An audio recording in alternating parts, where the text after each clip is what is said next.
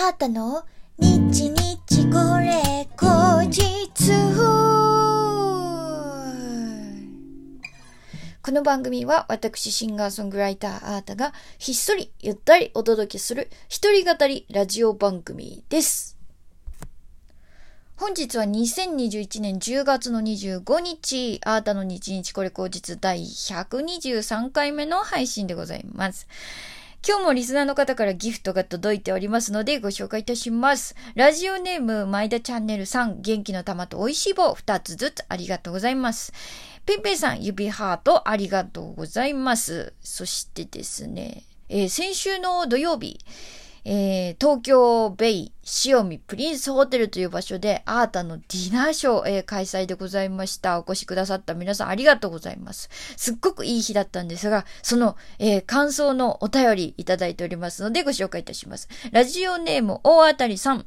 アータさん、改めて塩見のライブお疲れ様でした。ゴージャスな雰囲気のホールで美味しい食事とお酒、それに続くアータさんの聞くたびに洗練されていくような大人の落ち着きを感じさせる歌声。ドラムスとキーボードのお二人も素晴らしかった。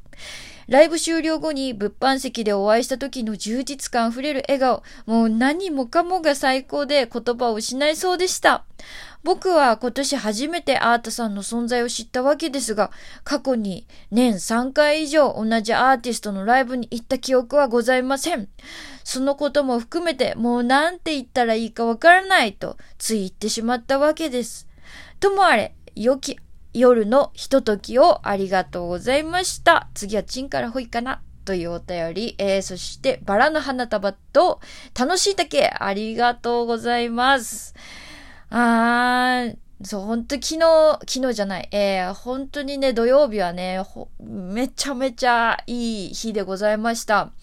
あの東京ベイ塩見プリンスホテルも開業1年えー開業1周年を迎えたばかり、えーそして、まあ、コロナ禍にね、すぐ突入しちゃったっていうこともありまして、えー今回のアータの、えーディナーライブがですね、えーその場所でやる初めての、えライブイベントだったということで、すごく、あの、ホテルのスタッフの方も温かくて、あの、めちゃめちゃ楽しみにしてくれてたし、あの会場に集まってくださった方も、あの、お食事もね、お酒も、そして、あの、会場の雰囲気、スタッフの皆さんの、こう、あの、心遣いというか、あの、でできる雰囲気っていうんですかね。もう全部をこう、楽しんでくれている。もう、めちゃめちゃいい日でしたね。すっごく皆さんのおかげでスペシャルな、えー時間を私も過ごさせていただきました。本当にありがとうございました。あの、この編成でまたやりたいなってすっごく思いました。ライブ中何度も、うわー楽しいってなった。あの、昨日はですね、ドラムの荒山亮くんと、えーそして鍵盤の半田明則さん、えーこの3人編成でね、お届けしたんですけど、あの、たくさんの方に言われたのは、3人で、あの、やってるライブとは思えないぐらいの音の厚み、表現力、あのすごかったって、あの、いろんな方に言っていただいて、私もすごく本当にそう思ったので、あの、とてもとても、ですよねってなった。うん。あの、サポートの二人がすごいやっぱり表現力だったり、アレンジ力、あの、まあ、セッション力っていうんですかね。その時のその時、こう、パッとトリッキーなことを入れてくれたりとかっていうのが、この前のライブでもあって、本当に楽しかったですね。うん。またこのメンバーで、あのーライブしたいなと、本当に思いました。えーまたやるときは皆さんにね、お知らせさせていただくので、えー楽しみにしていてください。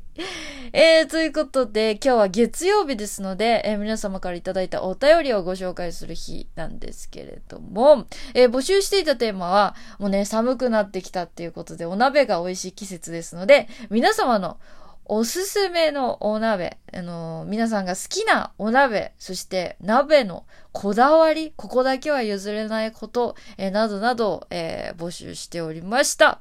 え、ということで早速ね、ご紹介したいと思います。ラジオネームペッペさん。アータさん、こんばんは。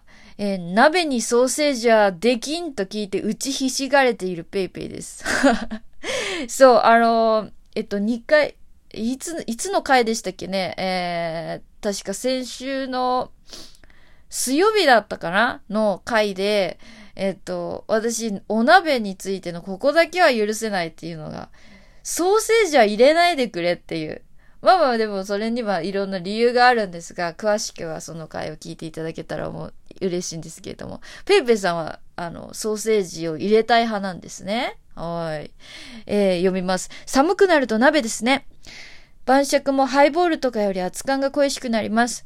さて、私の好きな鍋は、豚バラキャベツ鍋。あー、これはもう豚バラとキャベツがセットになってるやつは全部美味しいですからね。はい。豚バラとキャベツを交互にミルフィーユみたく並べて煮るだけ。味は醤油でも塩でも豆乳でもお好み次第。豚肉もバラに限らずしゃぶしゃぶ用でもロースでも OK。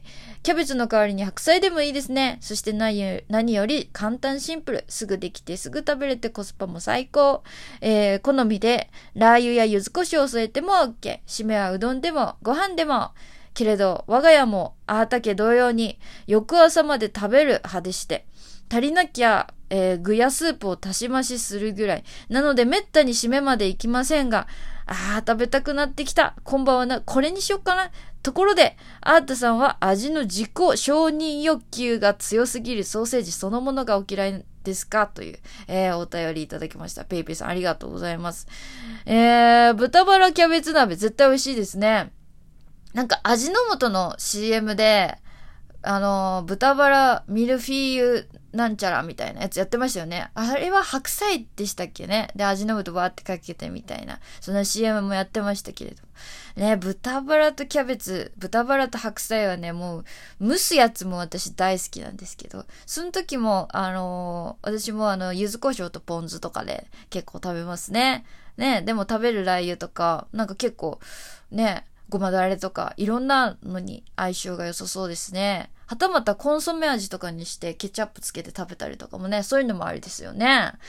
簡単、なんていうの、えー、ロールキャベツとかちょっと具を作って包まないといけないけど、まあ、似たものみたいな ニュアンスでちょっと似てる感じで食べれちゃうかもしれないですね。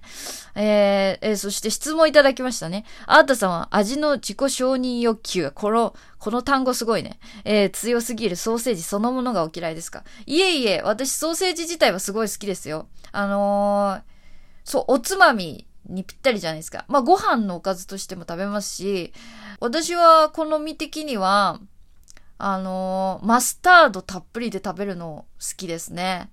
うん。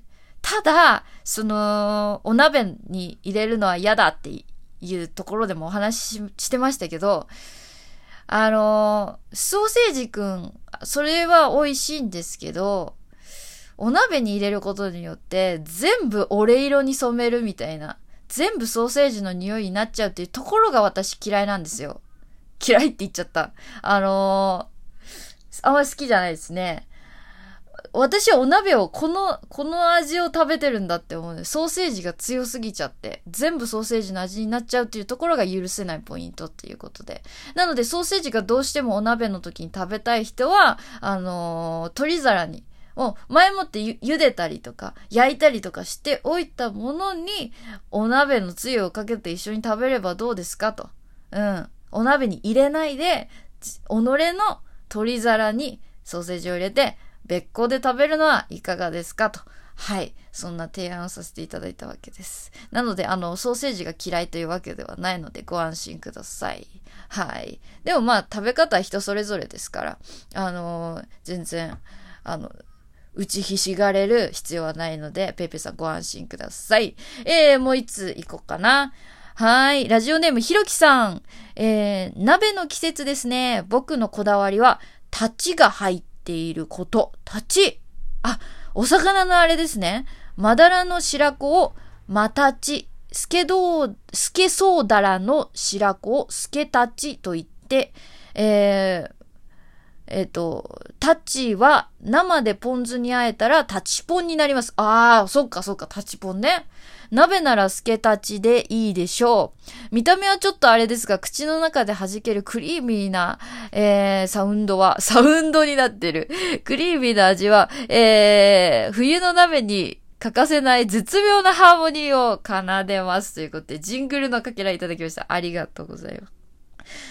ああ、私ね、ちょっとね、そう、こういう、なんていうの、ちょっとグロっぽい食べ物ちょっと苦手で、なかなかね、あの、子供の頃からの、それで、食べれたことがない。でも多分北海道行って新鮮なものとか食べたら全然美味しいんだろうなって思うので、まだ近々、もう私も味覚が大人大人になってきたので、あの、挑戦してみたいなと思うんですけど。えー、そっかそっか。でもね、みんな好きだもんね、タチポンね。うん。えー、ちょっと北海道に行ったら、美味しいお鍋、えー、新鮮な、えー、タチを、えー、食べたいなと思います。ひろきさん、ありがとうございました。えー、ということで、えー、お便りくださった皆さん、本当にありがとうございました。シンガーソングライターのアートでした。バイバイ。